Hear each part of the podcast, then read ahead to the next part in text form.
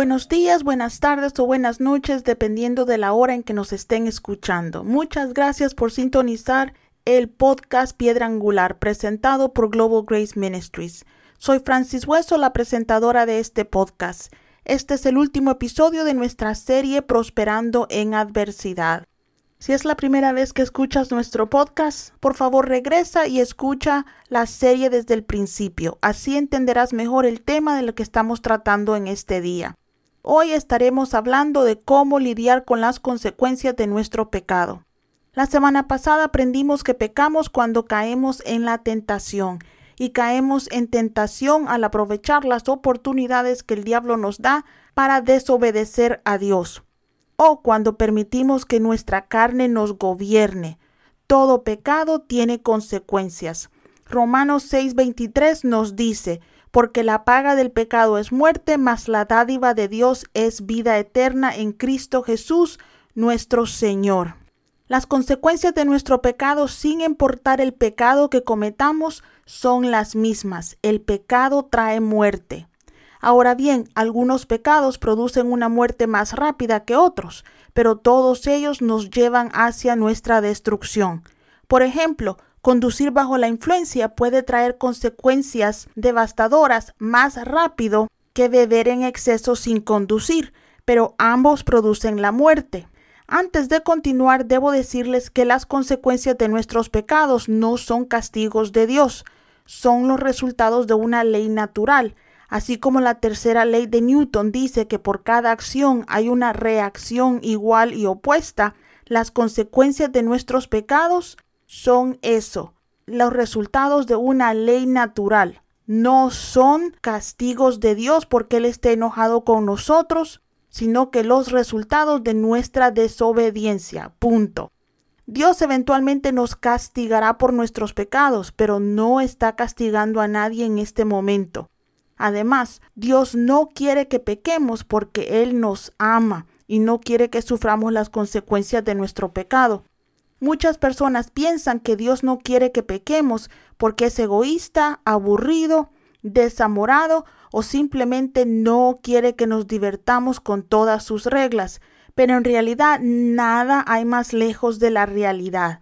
Dios nos ha enviado a este mundo para disfrutarlo, no para causarnos dolor.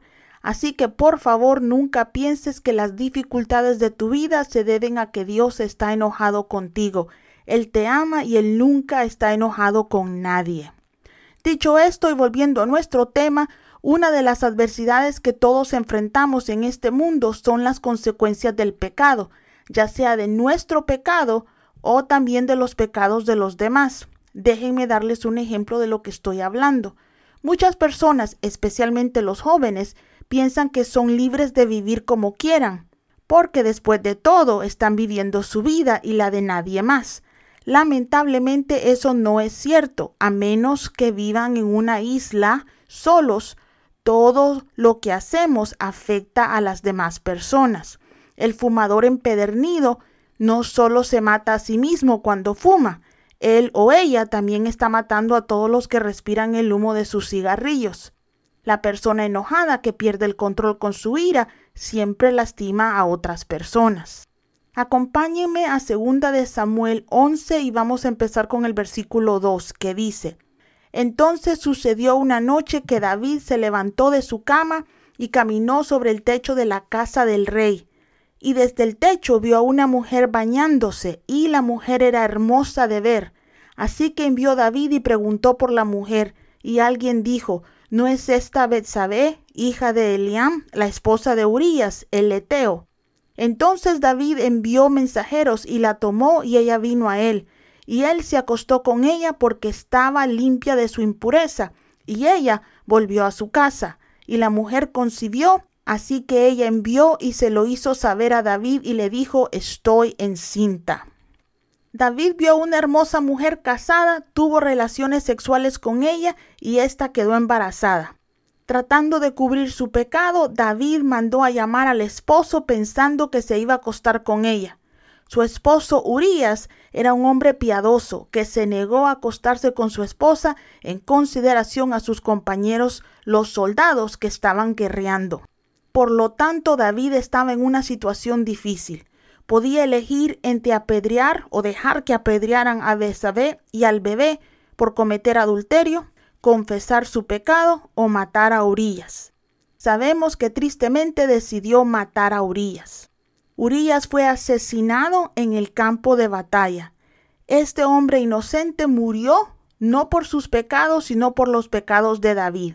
Lamentablemente muchos de nosotros también hemos sido o seremos víctimas de los pecados de otras personas. Hace muchos años trabajé para un pastor que cometió un horrible pecado sexual. Perdió su ministerio por ese pecado, pero no fue el único que sufrió pérdida. Su ministerio contaba con decenas de misioneros en todo el mundo, cientos de estudiantes en una escuela bíblica, cientos de miembros en una iglesia y muchos empleados alrededor del mundo. Todos perdimos mucho. Algunos tuvieron que abandonar los países en donde trabajaban y perdieron sus empleos. Otros perdieron sus trabajos y su iglesia. Todos tuvimos que mudarnos y por lo tanto perdimos muchas relaciones cercanas. No hicimos nada malo, pero el pecado de un hombre afectó a miles de personas. Mi amigo, si vives más de unos pocos minutos en esta tierra, sufrirás las consecuencias del pecado de otra persona y tarde o temprano también las consecuencias de tu pecado. Por lo tanto, debemos saber cómo lidiar con ellas. Primero tratemos con nuestras propias consecuencias. Si estás viviendo en problemas causados por tu propia necedad, lo único que puedes hacer es arrepentirte, arrepentirte de tus pecados y dejar de pecar, especialmente si no eres el único que está sufriendo las consecuencias de tu pecado. Aquí siento necesidad de explicar lo que significa arrepentirse o arrepentimiento, porque la mayoría de personas no saben lo que significa arrepentirse. La mayoría de nosotros cuando enfrentamos consecuencias de nuestro pecado no nos arrepentimos. Puede ser que esas consecuencias no nos gusten o que incluso nos sintamos mal por causar dolor a otros, pero eso no es arrepentimiento. El arrepentimiento no es solo remordimiento. Sí, cuando te arrepientes, tienes remordimiento, pero el arrepentimiento también significa apartarse del mal y volverse hacia el bien o hacia Dios. Cuando nos arrepentimos, nos alejamos de todo lo que hicimos.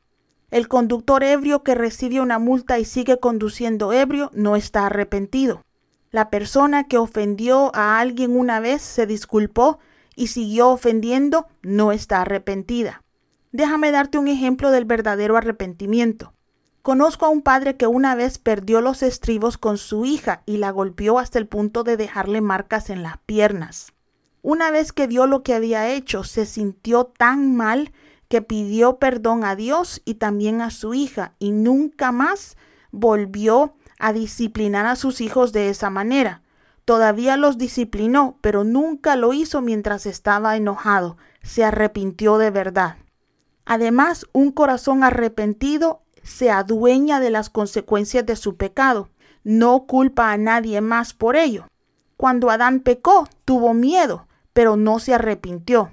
Él no reconoció ese pecado, culpó a su esposa y también a Dios por eso.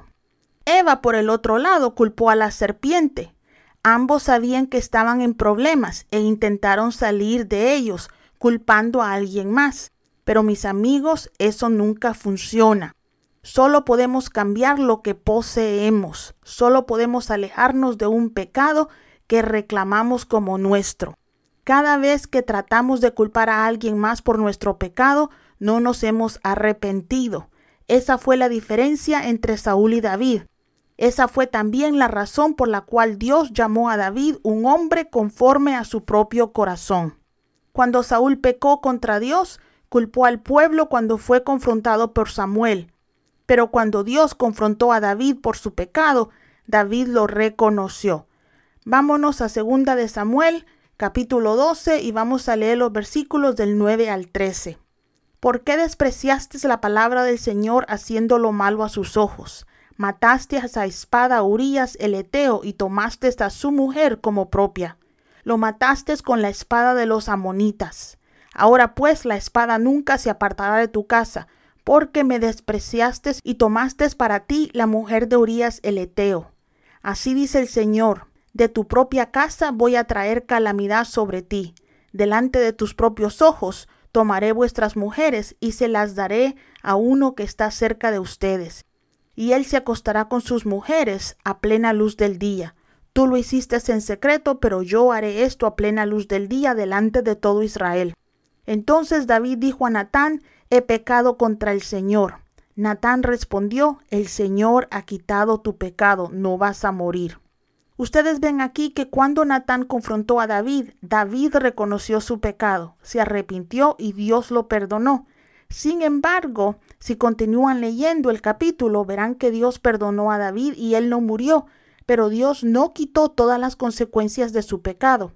El bebé que Betsabé tuvo con él sí murió. Cuando nos arrepentimos, la mayoría de veces no sufrimos todas las consecuencias de nuestros pecados, pero el arrepentimiento no significa una tarjeta libre para salir de la cárcel. Por eso Dios no quiere que pequemos. Él sabe que el pecado nos destruye y también destruye a las personas que nos rodean. Ahora bien, si estás sufriendo o has sufrido las consecuencias de otra persona, mi amado Hijo de Dios, escucha con atención porque te daré la clave para lidiar con este tipo de consecuencias. ¿Qué debemos hacer cuando sufrimos las consecuencias del pecado de otra persona? En mi caso, por ejemplo, cuando el pastor para el que trabajaba pecó, perdí mi trabajo. Tuve que mudarme de una ciudad a otra. Pero lo que más me dolió fue lo que hizo. Él hirió a tanta gente. Algunos de ellos dejaron no solo a la iglesia, sino también a Dios. Algunos de los estudiantes de la escuela bíblica nunca se graduaron y abandonaron el ministerio por completo. Yo estaba bien molesta y herida, pero sabía que no podía guardarle rencor. Eso solo me lastimaría a mí y no a él. Por lo tanto lo perdoné y le pedí a Dios que me ayudara a sanar de esa herida. Fue duro, había sacrificado muchos años trabajando de día y de noche por ese ministerio, pero la buena noticia es que no estaba trabajando para un pastor, sino para el Rey de Reyes y el Señor de Señores. Dios sanó mi corazón roto y usó ese dolor para mi beneficio. Ese fue uno de los procesos de Dios en mi vida. Tengo un amigo cuyo pastor lo traicionó horriblemente. Había servido a su iglesia durante años, había dado mucho dinero para mantenerla y lamentablemente el pastor lo usó, abusó y lo traicionó. La única manera de tratar con la traición, mi hermano, es el perdón. Espero que todos sepan que los pastores son humanos y a veces tienen más necesidades que sus propias congregaciones. La mayoría de los hombres y mujeres de Dios son asombrosos, pero mentiría si les dijera que algunos pastores no lastiman a su gente. Si un pastor, un líder o un mentor te ha lastimado, o si has sido víctima de los pecados de otras personas, mi hermano, no tienes ninguna otra opción para lidiar con eso que el perdón. Después de perdonar te darás cuenta de que para los hijos de Dios todo funciona para nuestro bien, incluso las dificultades. Dios se glorifica a sí mismo en el tiempo de dolor. Verás que de alguna manera Dios logrará enseñarte grandes lecciones a través de esa situación. David cometió muchos errores a lo largo de su vida, pero ¿sabes qué errores nunca cometió? Los errores que cometió Saúl él aprendió de los errores de Saúl lo que no debería de hacer. No podía entender yo por qué Dios me permitió pasar por lo que pasé con mi antiguo pastor, pero debo decirles que aprendí mucho de eso. Todo ese dolor valió la pena. Aparte de eso, nada en Dios está perdido. Sí, el ministerio en el que trabajaba yo por muchos años ya no existe, pero muchos otros ministerios, incluso el mío, nacieron de eso. Las lecciones que todos sacamos de esa situación han bendecido a miles y el diablo perdió porque perdonamos. La mejor parte, hijo de Dios, es que si hemos sido víctimas del pecado de otros, podemos pedir restitución. A menos que perdamos la vida, Dios restaurará todo lo que perdimos como víctimas de los pecados de otras personas. Y si perdemos la vida debido a esos pecados, Dios en el cielo borra nuestro dolor y nos da alegría. Hijo de Dios, en este mundo vamos a enfrentar tribulaciones. El dolor es inevitable. El único lugar sin dolor es el cielo. Pero hasta que lleguemos ahí debemos saber cómo lidiar con los problemas. La mejor estrategia para enfrentar las pruebas es aferrarnos de las promesas de Dios. Conquistamos los ataques del enemigo usando nuestra autoridad y el arsenal que Dios nos ha dado para hacer guerra espiritual. Pasamos por los procesos de Dios aferrándonos a su gracia y soportando esas temporadas en fe. Vencemos la tentación asegurándonos de que nuestro espíritu gobierne nuestra carne, huyendo de la tentación y agarrándonos de la mano de Dios. Y lidiamos con las consecuencias del pecado al reconocer nuestro pecado, aceptar las consecuencias y arrepentirnos. Finalmente, mi familia en Cristo, si somos víctimas de los pecados de otros, lidiemos con eso, con el perdón, aprendiendo de los errores de esas personas y confiando en Dios para que Él rectifique todo lo que hemos perdido. Espero que esta serie les haya dado herramientas para enfrentar sus adversidades. Recuerden que además de las herramientas de las que hablamos, nunca nosotros enfrentamos nada solos. Dios está con nosotros y si Dios está con nosotros, ¿quién contra nosotros? Si te hemos bendecido, califica y suscríbete a nuestro podcast. Además, si deseas apoyarnos financieramente, puedes hacerlo visitando nuestro sitio web globalgraceministries.com globalgraceministries.com Muchas gracias, Dios me los bendiga y hasta pronto.